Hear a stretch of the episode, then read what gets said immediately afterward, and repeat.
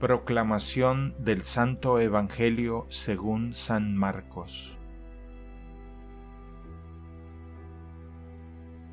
En aquel tiempo Jesús subió al monte, llamó a los que él quiso y ellos lo siguieron.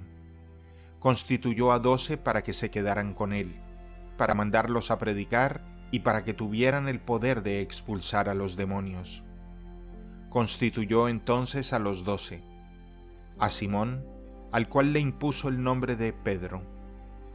Después a Santiago y a Juan, hijos de Zebedeo, a quienes dio el nombre de Boanerges, es decir, hijos del trueno, a Andrés, Felipe, Bartolomé, Mateo, Tomás, Santiago el de Alfeo, Tadeo, Simón el cananeo y a Judas Iscariote, que después lo traicionó.